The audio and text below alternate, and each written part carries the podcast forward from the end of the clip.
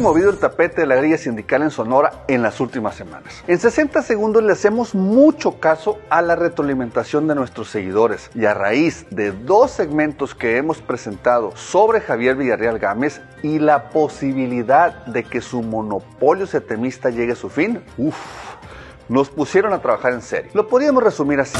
1. Los empresarios le están perdiendo el miedo a Villarreal y su CTM, que los ha tenido sometidos a sus caprichos y chantajes por muchos años. 2. Los trabajadores igual se están armando de valor para hacer respetar sus derechos laborales y crear nuevas organizaciones sindicales que realmente luchen por su bienestar. 3. La Organización Internacional de Trabajadores, la OIT, de Napoleón Gómez Urrutia, viene fuerte y decididos y traen apoyo del gobierno federal. En pocas palabras, en este tema también se va a poner sabroso. Saludos.